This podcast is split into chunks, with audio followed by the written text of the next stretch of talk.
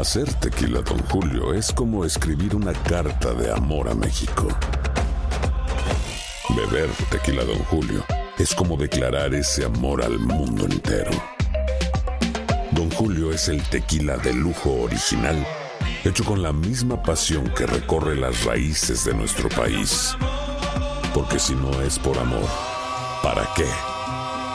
Consume responsablemente. Don Julio Tequila, 40% alcohol por volumen, 2020. Importado por Diageo Americas, New York, New York. Boost Mobile tiene una gran oferta para que aproveches tu reembolso de impuestos al máximo y te mantengas conectado. Al cambiarte a Boost, recibe un 50% de descuento en tu primer mes de datos ilimitados. O, con un plan ilimitado de 40 dólares, llévate un Samsung Galaxy A15 5G por 39.99. Obtén los mejores teléfonos en las redes 5G más grandes del país. Con Boost Mobile, cambiarse es fácil. Solo visita boostmobile.com. Boost Mobile, sin miedo al éxito. Para clientes nuevos y solamente en línea, requiere AroPay. 50% de descuento en el primer mes requiere un plan de 25 dólares al mes. Aplican otras restricciones. Visita boostmobile.com para detalles. Si no sabes que el Spicy McCrispy tiene Spicy Pepper Sauce en el pan de arriba y en el pan de abajo, ¿qué sabes tú de la vida? Para, pa, pa, pa.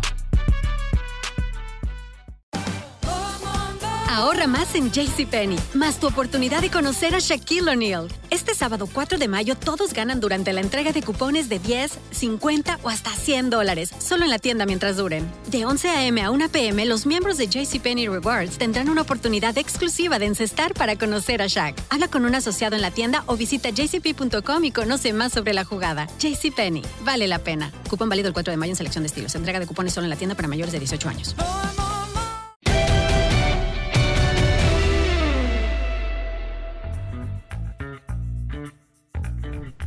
¿Cómo están? Qué gusto saludarlos. Este es el podcast de los tres amigos. Aquí está listo ya Henry, está listo José Bicentenario, también su servidor, como eh, todas las semanas. ¿Cómo estás, Enrique? Abrazo grande, ¿cómo vas? Muy bien, Toño, Pepe, amigos, ¿cómo están? Los saludamos con muchísimo gusto. Segunda semana que estamos en YouTube, desde luego mantenemos nuestra plataforma eh, en audio para la gente que nos ha seguido pues, desde fines del año pasado. Y bueno, pues vamos a platicar de muchas cosas, entre ellos el super nuevo super millonario Patrick Mahomes que rompe récord de un contrato en los eh, deportes de los Estados Unidos y muy probablemente a nivel mundial, dejando atrás el contrato de 12 años y 426.5 millones de dólares de Mike Trout con las eh, Serafines de Los Ángeles y Anaheim. Sí, ahora quedó en ya quedó en el segundo sitio y al Canelo lo mandaron al tercero. al Canelo Álvarez. ¿Cómo estás, Pepillo? Qué gusto saludarte. ¿Cómo andas? Muy bien, y Toño, Enricón, queridos amigos, qué gustazo estar con ustedes aquí en el podcast de los amigos. Y pues vaya que sí tenemos tela de dónde cortar con los temas que ha propuesto mi estimado Enricón. Y por supuesto es un cañonazo lo de lo de Pat Mahomes, de ese supercontrato que se estima en más de 500 millones de dólares. Sí, con los incentivos y si va cumpliendo todos los, todo lo que se proyecta. Pero bueno, antes de que arranquemos, Pepillo, por favor, nos tienes hoy eh, en estas ilustraciones tan bonitas que, que tienes y en, y en, esta memorabilia extraordinaria que tienes, hoy nos presentas algo de, del tenis, ¿verdad? Del tenis, sí, la verdad que pues rescaté la acreditación que nos dieron ya estaba totalmente arrumbada y llena de telarañas por ahí. Pensé que ya se había perdido y no.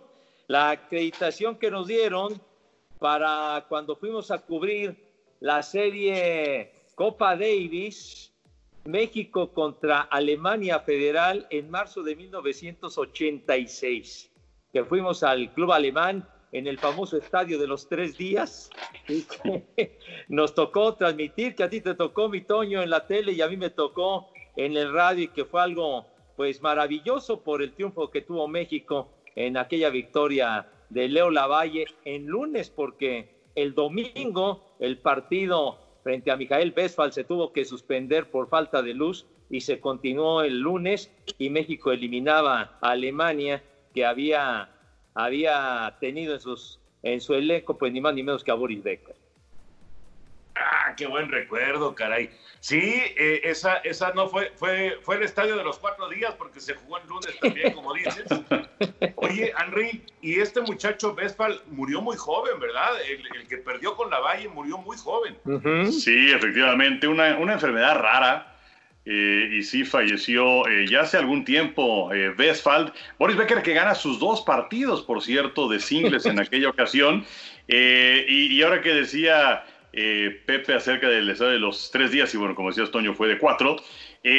recordamos que esa serie la sacaron evidentemente del Deportivo Chapultepec, del Estadio Rafael Osuna, que era el lugar típico, tradicional de los partidos de Copa Davis de, México. Y entonces al llevárselo al Deportivo, eh, al, Deportivo, al club alemán, hubo muchas críticas de parte de Pancho Contreras, nuestro queridísimo Pancho Contreras, y justamente por esas críticas pues lo suspendieron. Pero bueno, el caso es que, y no pudo trabajar en aquella serie, pero sí fue un triunfo histórico de parte de México. Eh, lamentablemente las eh, nuevas generaciones no, no, no pudieron captar lo que era la Copa Davis aquí en México, porque pues se ha navegado en la segunda, en la tercera división, y creo que también la Copa Davis ha perdido un poco del encanto que tenía en aquella época, pero fueron momentos sensacionales los que se vivieron en nuestro país con jugadores magníficos y desde luego llegando a aquella final del 62 contra Australia. Sí, esa, esa esa doble victoria sobre Estados Unidos en los 70 que, que se ganó en el, en el Chapultepec y luego se ganó en, en California eh, con, con Raúl Ramírez, obviamente encabezando a, México, y estaba Marcelo Lara, y estaba Joaquín Loyomayo, y estaba Vicente Zarazúa, que, que, después fue, junto con Pancho Contreras, pues eh, digamos que el binomio que, que transmitió un montón de torneos de tenis a través de Televisa. Y sí, de rebote me cayó, Henry, justamente por lo que estás mencionando de Pancho, me cayó de rebote transmitir eh, ese, ese torneo, este, esa, esa batalla contra, contra Alemania, y fue increíble, ¿eh? de verdad que fue increíble lo que, lo que se vivió, la pasión con la que la gente se, desbordaba y apoyaba a los, a los jugadores mexicanos. Y yo creo que, eh, bueno, por supuesto, Leo tuvo algunas victorias importantes en su carrera, pero yo creo que el gran momento de Lola Valle se vivió ese fin de semana justamente en el, en el club alemán. No, la verdad que sí, Toño Enricón, porque en el partido decisivo lo tenía contra las cuerdas, y se tuvo que levantar de la lona Leonardo para sacar la victoria y era realmente un ambiente como de un partido de fútbol, que la gente silbaba y porras, y de verdad que fue una pasión desbordada en aquella, en aquella ocasión. Y, en lo particular a mí me tocó transmitirla en radio. Nosotros estábamos ubicados en una cabecera en, en la tribuna hasta arriba y que la gente se levantaba y se meneaba aquello porque era de tubular. Y a ver en qué momento nos damos en la torre, pero bueno. Y eran sesiones kilométricas, ¿te acuerdas? Porque empezábamos y se transmitía a morir los dos partidos de singles en viernes, el dobles el sábado, que fue fundamental y que ganó Leo Lavalle haciendo pareja con Fernando Pérez Pascal, que le dieron un, partidazo y le ganaron a Becker y a Andreas Maurer, que era el compañero de, de Becker. Y, el, y el dobles generalmente, ya ven que, eh, inclina la balanza por regla general en las series de Copa Davis. Y después, como mencionaba el Enricón, Becker le gana a Pancho Maciel para el 2 a 2 y el decisivo con Leo Lavalle, pero eh, ¿te acuerdas, Toño, que nos tocó ir ese lunes a la conclusión por ahí de la una de la tarde? Y no obstante que era un día normal de trabajo, el estadio prácticamente se llenó, habían como unas ocho mil personas para liquidar los últimos 20 o 25 minutos del partido. Pero ¿quién se quería perder esa cita? ¿no? ¿Quién, quería perderse ese, ese momento que, que pintaba para ser histórico? Porque además todo se estaba pareciendo mucho, Enrique, a lo que se vivió años atrás en, el Deportivo de Chapultepec con Raúl Ramírez y Jimmy Connors en una serie México-Estados Unidos que también se definió hasta, hasta el lunes, porque, porque la, la, oscuridad llegó y ya no permitió que siguiera el, el duelo en domingo. Sí, sí, sí, de acuerdo. Y pues es que qué triunfos de Raúl Ramírez. La verdad es que extrañamos mucho el tenis de, gran nivel aquí en México. Realmente lo último que tuvimos de singlistas eh, importante, aunque no pudieron colocarse a nivel de Ramírez, Leo Lavalle y también Luis Enrique Herrera, por supuesto. Oigan, eh, también quiero eh, pues agradecer a la gente que se eh, pues, eh, que, nos ha visto a través de YouTube y que ha enviado mensajes. Eh, Eddie Machado Avitia, gracias por sus comentarios. Dice que nos sigue en la Serie Mundial y también en el Super Bowl. Omar H., un épico histórico José Bicentenario. César Bustamante, interactúen como en Espacio Deportivo, háganlo en YouTube o una página para verlos. Yo siempre escucho Espacio Deportivo por la tarde. Sus groserías me hacen reír mucho. ¿Qué pasó, Pepillo?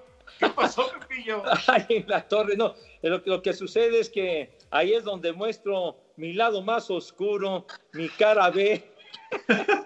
y ante, ante lo cual me pregunto, ¿y la real cuál es? ¿Es esta o esta otra? No, son las enseñanzas que, que me ha dejado el convivir diariamente con el queridísimo Rudo Rivera con Alex Cervantes, pero nos divertimos mucho, la verdad, pero sí, somos bastante cargados. Dice Luis Fernando Maldonado, eh, en algún momento me gustaría que platicaran más anécdotas de béisbol y también de fútbol americano. Félix Corpus, excelente, nos pregunta si estamos en Spotify. Sí, estamos en todas las plataformas eh, de audio, además de YouTube, desde luego. Y Erika Cuña, ¿por qué no comentan el Madden en español? No sé, pero yo creo que es una gran idea el que lo podamos nosotros. Pero bueno. Un mensaje, un mensaje para alguien, ¿no? Digo, Dios, podría ser, no sé, aprovechando la coyuntura. Pero bueno. Oye, ¿qué les parece lo de Patrick Mahomes?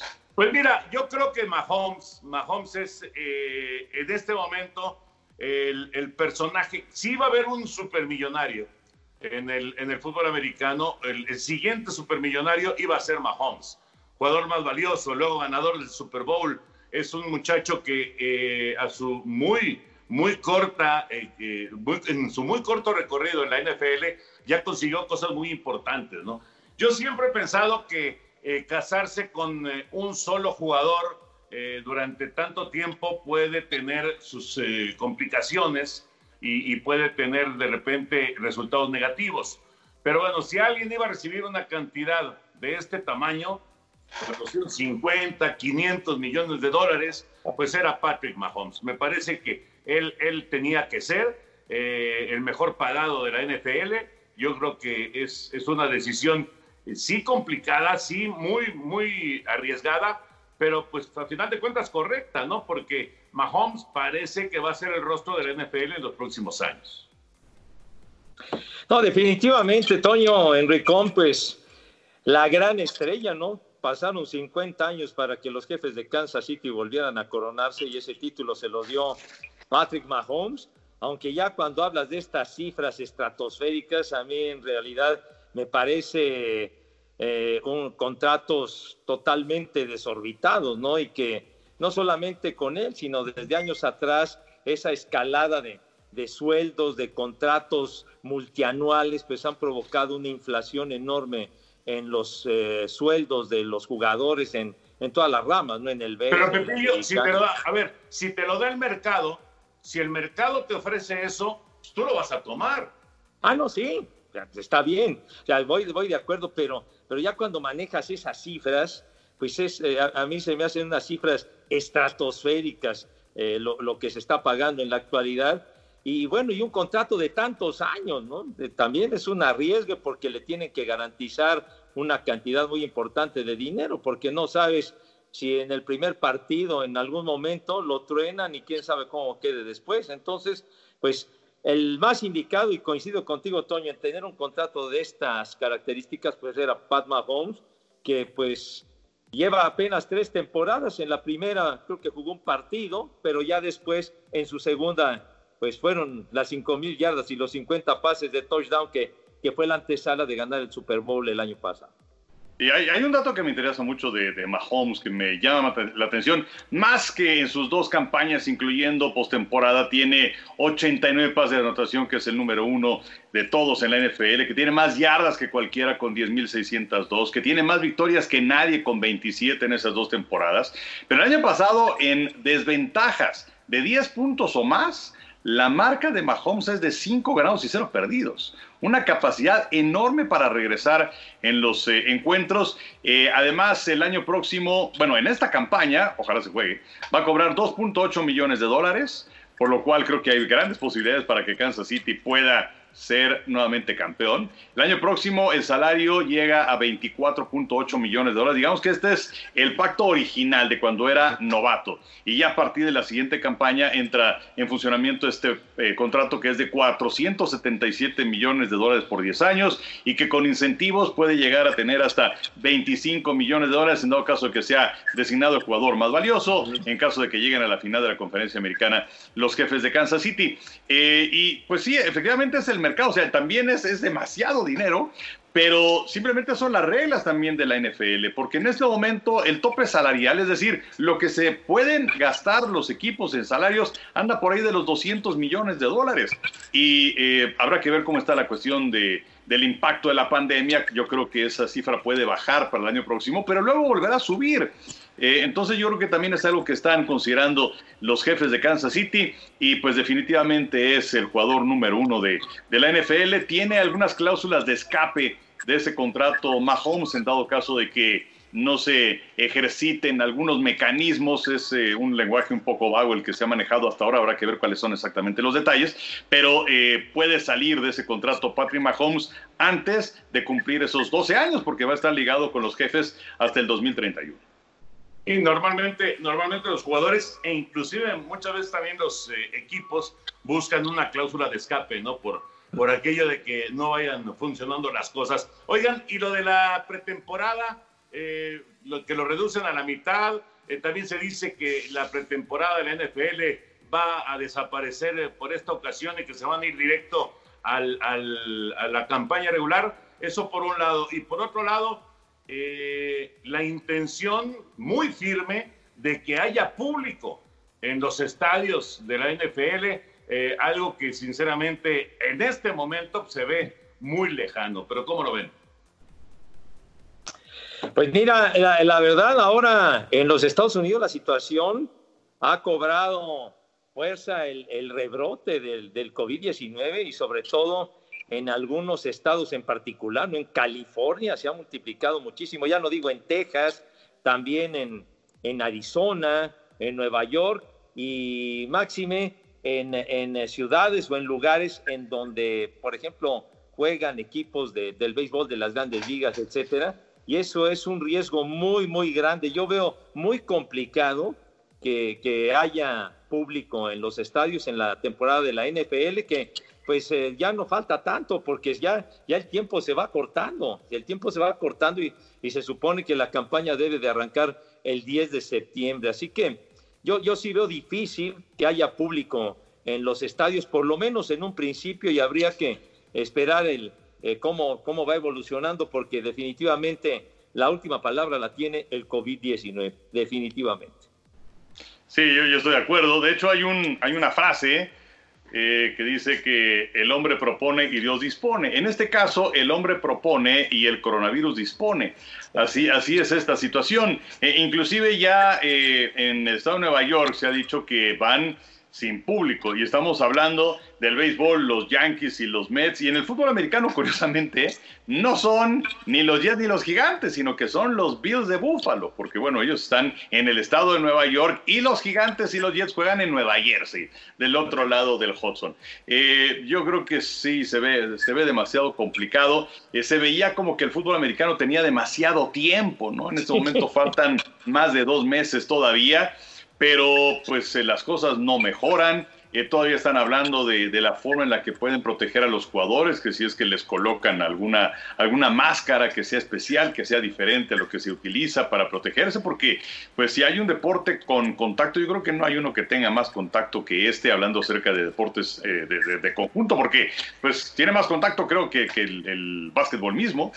Entonces, eh, yo creo que la, situación se ve muy complicada. Por lo pronto, yo creo que no van a ir con público. Inclusive ya eh, han, hablado acerca de que las primeras 8 o 10 filas de los estadios las, vayan a ocupar para colocar ahí publicidad, porque bueno, se necesitan de, recursos. Y sobre esto, Toño, yo creo que así se van a ir. Yo creo que no va a haber partidos de pretemporada. Todavía falta que eh, la NFL lo apruebe. Es una cuestión en donde la, Asociación de Jugadores lo, lo, ha eh, promovido.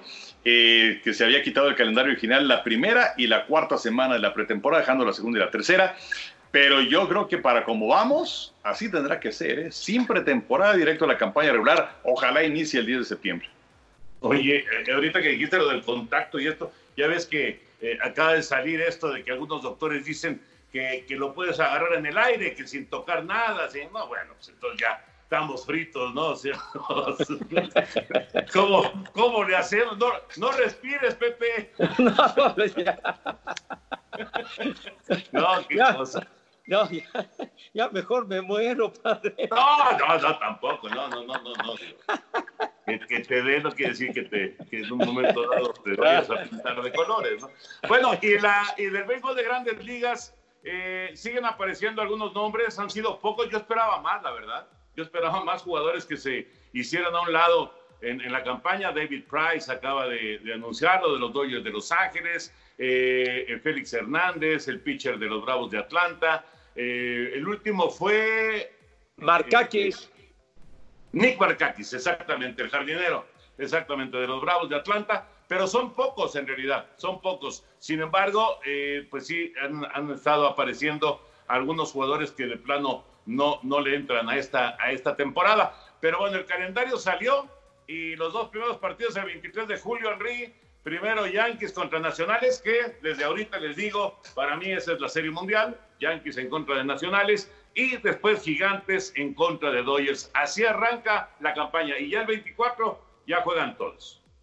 Exacto, y que como lo habíamos eh, platicado anteriormente, van a ser eh, partidos regionales, ¿no? Eh, los que están en la división del este de la Liga Americana van a jugar 10 partidos contra cada uno de sus rivales, ahí tienes 40 partidos, y luego van a jugar también en contra de los de la división del este de la Nacional, y así los de la Central y los del Oeste, y contra cada uno de los cinco equipos de la otra liga vas a jugar cuatro partidos, y entonces pues ahí te da 20 20, 40 hasta donde quede son 60 y así está la cosa, ¿no? Para terminar el 27 de septiembre. Pero hay muchas dudas. De hecho, Chris Bryan de los Cachorros de Chicago eh, había dicho el día de ayer que eh, no se sentían seguros porque le habían hecho un examen de coronavirus el martes de la semana pasada y un segundo examen se lo habían hecho apenas hasta el domingo. Y pues eh, de hecho se tuvieron que cancelar algunas de las prácticas de los Astros de Houston, de los Nacionales de Washington y así más equipos porque no tienen todavía los resultados. ¿Y con con qué confianza vas a llegar al parque? Porque hay que recordar que cada uno de los equipos está entrenando en su parque de la temporada regular. Eh, ¿Con qué confianza vas a llegar si no sabes si el de enfrente está infectado? Y no nada más son los peloteros. O sea, también había otra, otro, otro comentario en el sentido de que, pues, eh, y también era Brian, ok, te hacen los estudios como pelotero, pero vas a viajar. Te vas a subir a un camión o te vas a subir a un avión y vas a tener que ir a, a un hotel y entonces eh, la persona que te sirve la comida, que te lleva el room service, ¿qué controles se va a tener también sobre estas personas? Eh, yo creo que tienen toda la razón del mundo de estar alarmados en el béisbol de las grandes ligas y tuvieron también su tiempo, es cierto que por un lado estaban mucho más involucrados en las negociaciones y en la cuestión de los dineros, pero los protocolos son fundamentales y eh, hemos tenido pues ya muchos casos de, coronavirus eh, dentro de los peloteros. Es cierto que apenas, eh, que, que, podía ser una tendencia lógica porque apenas estaban haciendo los estudios y entonces, bueno, vamos a ver cómo, cómo andamos.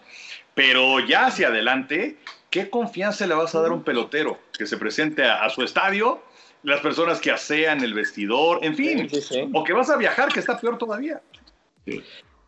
No, lo del, pues el personal de, de mantenimiento, en fin, todo lo que rodea para realizar un partido de béisbol. La logística en cuanto al, al llamado protocolo sanitario no está funcionando de momento. Hay retraso en la entrega de las pruebas del COVID-19, como señalaba Enrique, y por ello han habido protestas de los jugadores en ese sentido. Y se han dado casos, cada vez más casos de contagiados, ¿no? Recientemente, bueno, lo de Luis Urias, Luis que va a estar con los cerveceros de Milwaukee, ya resultó con uh, contagiado. Hace unos días Luisito César, Luis con los Yankees de Nueva York y DJ LeMahieu también. Entonces, se van dando un caso, otro y otro, y entonces, pues sí, se van a tener que aplicar para que esas pruebas eh, del COVID-19, pues las hagan más rápido y sobre todo con, con celeridad para tener los resultados pronto. Sí, yo creo que con periodicidad. es fundamental, ¿no? es fundamental. Si no, si no tienes los resultados, esto va a ser un caos. Eso es una realidad. Necesitan ser mucho más eficientes en ese, en ese aspecto. Eh, con pruebas, no sé si con pruebas rápidas. El problema es que hay mucha gente que no confía en las pruebas rápidas, ¿no? Entonces ahí también es una bronca porque necesitas, eh, sí, velocidad, rapidez en, la información, pero a la vez, pues seguridad de que, de que, está, de que está haciendo eh, una, una cuestión que no, que no te va a engañar, que, que no te va a, salir un falso positivo o un falso negativo. Entonces, este, también por ese lado es una bronca, ¿no? En fin, a ver en qué termina. ¿Cómo, ¿Cómo le estarán haciendo en Europa? ¿Ustedes saben cómo le hacen en Europa para, por ejemplo, los equipos de fútbol?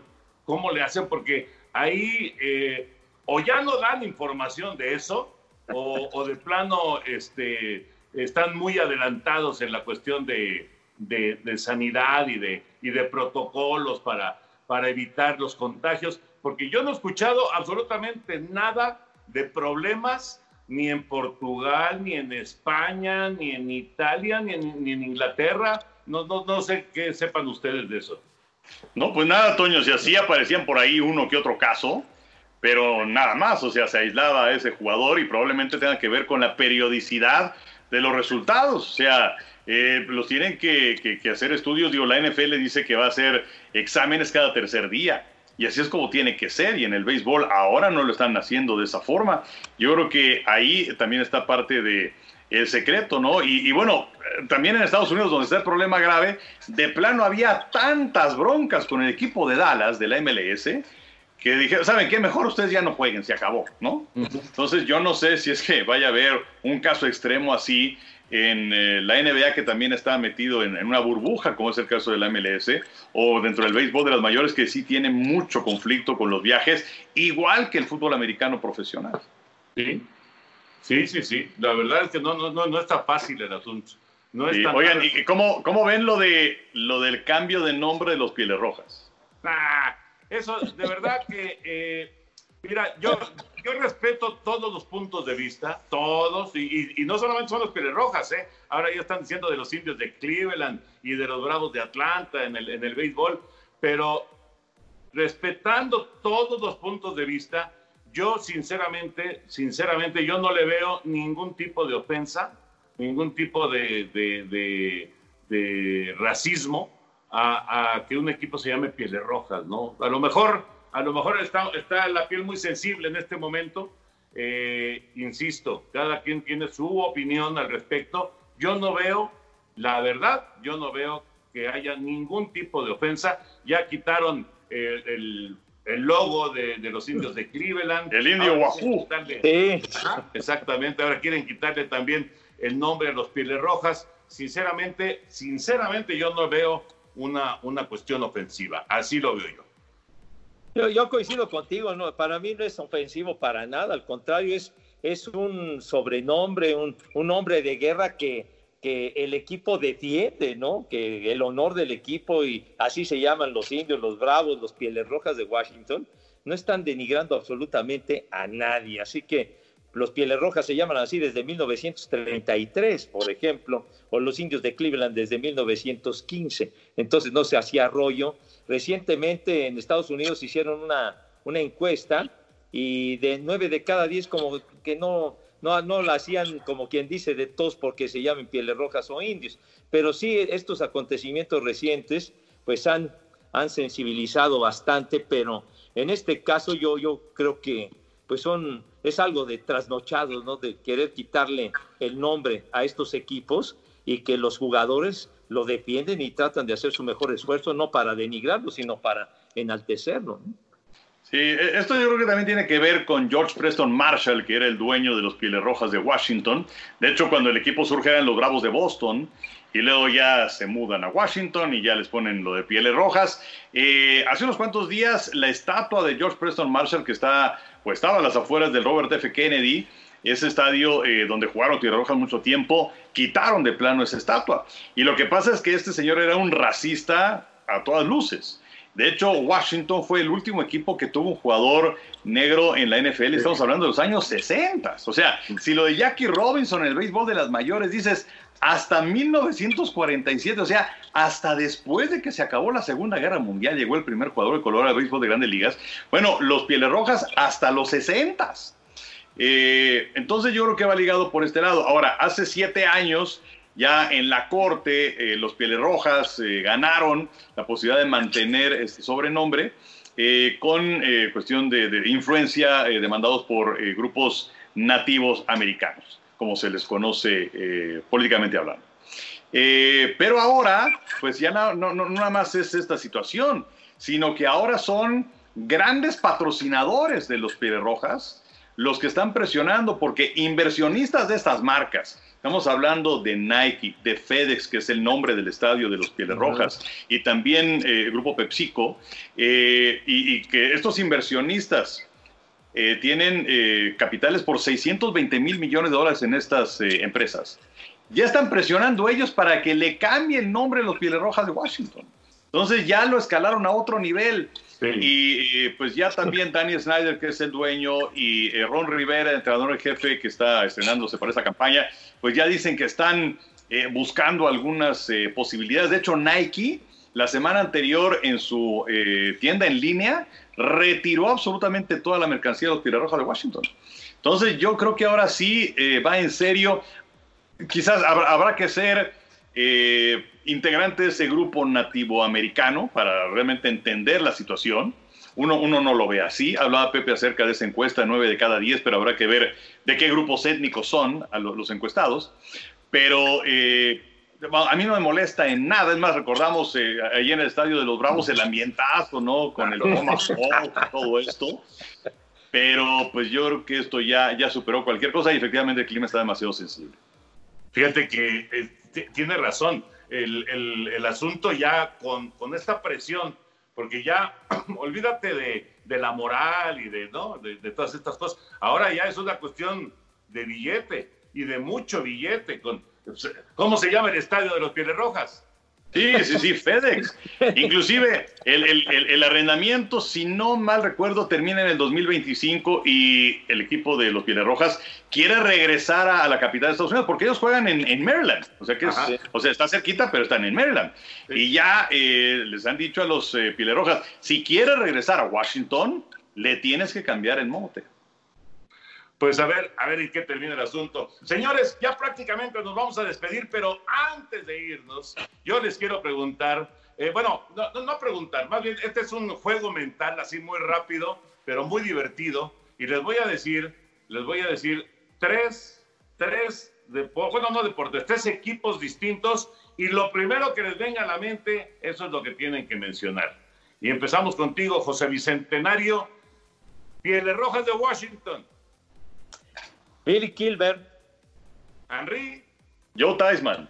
Ah, dos corebacks muy buenos, la verdad. Muy, muy buenos. ¿Tú? No, pues yo no, porque yo no estoy preguntando. la gente se muere de ganas por escuchar. De, qué me acuerdo? Lo primero que me acuerdo de Washington es George Allen, la verdad. El entrenador, entrenador en jefe. Bueno, Tigres del México. Fernando Remes. Chito García.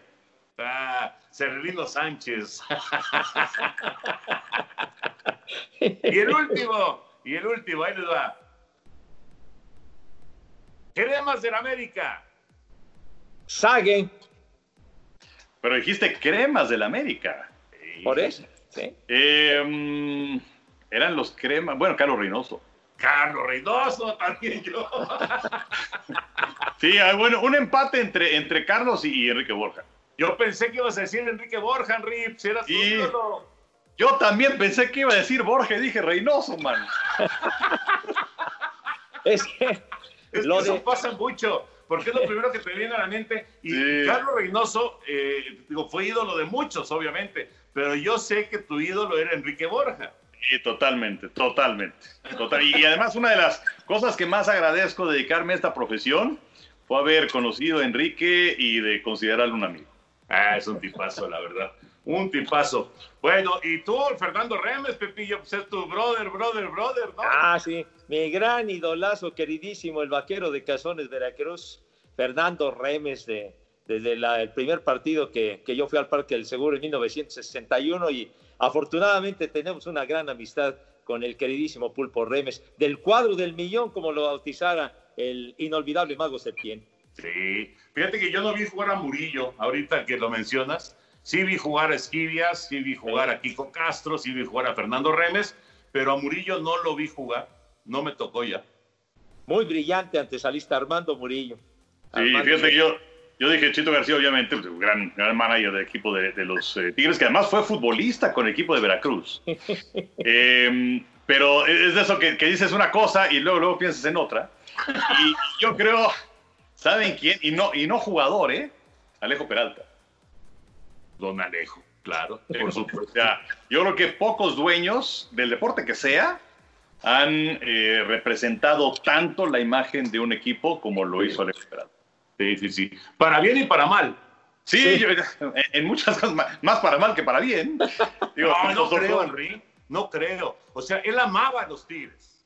Sí. Amaba a los Tigres. Sí, pero la, la, relación de los peloteros para con él a veces no era muy padre y así como recordamos aquella vez que llegó en su helicóptero en pleno partido ahí en el jardín y se tuvo que parar el juego, que digo, no deja de ser algo pintoresco, pero pues también recordamos aquella vez que le fregó el, le fregó el brazo a, Pancho Montaño. Sí, claro, sí, por supuesto. Vivía, vivía, con una enorme intensidad los partidos y luego se metía al dogout y, chiflaba y le daba señales al manager en turno, ¿no? que, que hicieran esto, que hicieran el otro, porque llegaba muy temprano al estadio y entonces inmediatamente le conectaban un teléfono de base, no existían los celulares ni mucho menos, y entonces estaba pegadito y, ya le quedaba muy cerca y entonces empezaba a tener conexión o de plano se bajaba al dogout, pero lo vivía intensamente, su gran pasión era... Y luego le pusieron la regla de que tenía que estar solamente gente uniformada en el, en el, en el dugout, ¿no?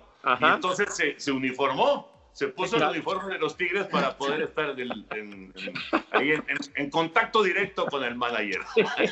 y si no, tenía su palquito que estaba ahí pegadito al dogout, que era básicamente lo mismo. Y bueno, nos tocó varias veces, nosotros nos sentamos ahí juntito, eh, cuando nos tocaba hacer, hacer dogout.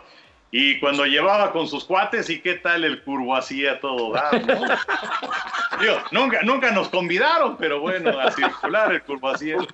Porque estaban chambeando. Exacto. Con sus cuates, infaltable también un gran personaje, el doctor Liturri, ¿se acuerdan? el mago de, de, los arpones, porque todo, todo, lo solucionaba con cortisona, ahora ahí te va. Oye, eh, eh, ahorita que dijiste del doctor Ilizaliturri, les platico rápido una anécdota, porque ya nos tenemos que despedir. Llego, este, en, esa época, eh, no sé exactamente por qué, pero yo era el portero del equipo de Televisa Deportes. Y entonces, de, lanzarme, ¿no? Espectacularmente, en la caída, me golpeé dos o tres veces la rodilla y se me puso así. me puso la rodilla, pero ah, en serio, choncha, choncha, choncha. Entonces eh, llegué y, me tocaba transmitir, estaba ahí el doctor Iturri, seguramente era un día los Tigres, seguramente, porque estaba ahí el doctor, y le digo, oiga doctor, vea, cómo tengo la rodilla, y me dice, ay, en la torre, no, pues es, se, te derramó el líquido. Y le digo, pues sí, voy a esperar a que se me quite.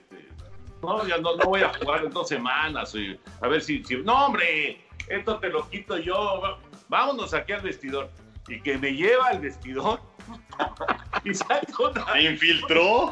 Sí, hombre, sacó una, una este, aguja de este tamaño. Digo, no tiene, doctor, yo soy un cobarde para la... Pues de este tamaño. Me dice, no, hombre, no, no sea chillón, que no sé qué. Y toma. y me sacó el líquido. Inmediatamente bajó la, este, la inflamación. Y, y, desde ese día me truena la rodilla. unos métodos, una gran unos métodos muy abruptos. ¿Qué, qué le Sí, decías? pero además- Yo soy caballo. Pero además me llevó y pues enfrente de todos los peloteros, pues ni modo de hacerle al cobarde, ¿verdad? Entonces, Sí, no. Ya de orgullo. Henry, un abrazo. Igual, Toño, Pepe, un saludo para toda la gente, cuídense mucho.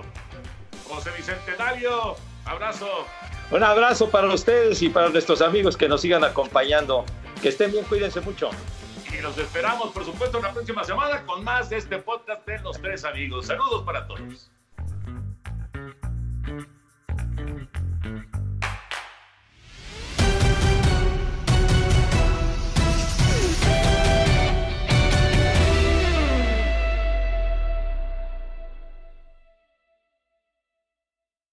¿Sabías que la línea 988 de prevención de suicidio y crisis ahora ofrece opciones de mensaje de texto y chat en español? Si tú o alguien que conoces está pasando por una situación difícil o por una crisis de salud mental, la línea 988 te conecta con ayuda especializada 24 horas al día, 7 días a la semana. Ahora puedes llamar o textear al 988 o visitar la página línea988.org para hablar con un consejero especializado en tu idioma. Hay esperanza. La línea 988 funciona. Si no sabes que el Spicy McCrispy tiene Spicy Pepper Sauce en el pan de arriba y en el pan de abajo, ¿qué sabes tú de la vida? Para, pa, pa, pa. Ahorra más en JCPenney, más tu oportunidad de conocer a Shaquille O'Neal. Este sábado 4 de mayo todos ganan durante la entrega de cupones de 10, 50 o hasta 100 dólares, solo en la tienda mientras duren. De 11 a.m. a 1 p.m., los miembros de JCPenney Rewards tendrán una oportunidad exclusiva de encestar para conocer a Shaq. Habla con un asociado en la tienda o visita jcp.com y conoce más sobre la jugada. JCPenney, vale la pena. Cupón válido el 4 de mayo en selección de estilos. Entrega de cupones solo en la tienda para mayores de 18 años. Boost Mobile tiene una gran oferta para que aproveches tu reembolso de impuestos al máximo y te mantengas conectado. Al cambiarte a Boost, recibe un 50% de descuento en tu primer mes de datos ilimitados. O, con un plan ilimitado de 40 dólares, llévate un Samsung Galaxy A15 5G por $39.99. Obtén los mejores teléfonos en las redes 5G más grandes del país. Con Boost Mobile, cambiarse es fácil. Solo visita boostmobile.com. Boost Mobile, sin miedo al éxito. Para clientes nuevos y solamente en línea, requiere AroPay. 50% de descuento en el primer mes requiere un plan de 25 dólares al mes. Aplican otras restricciones. Visita boostmobile.com para detalles.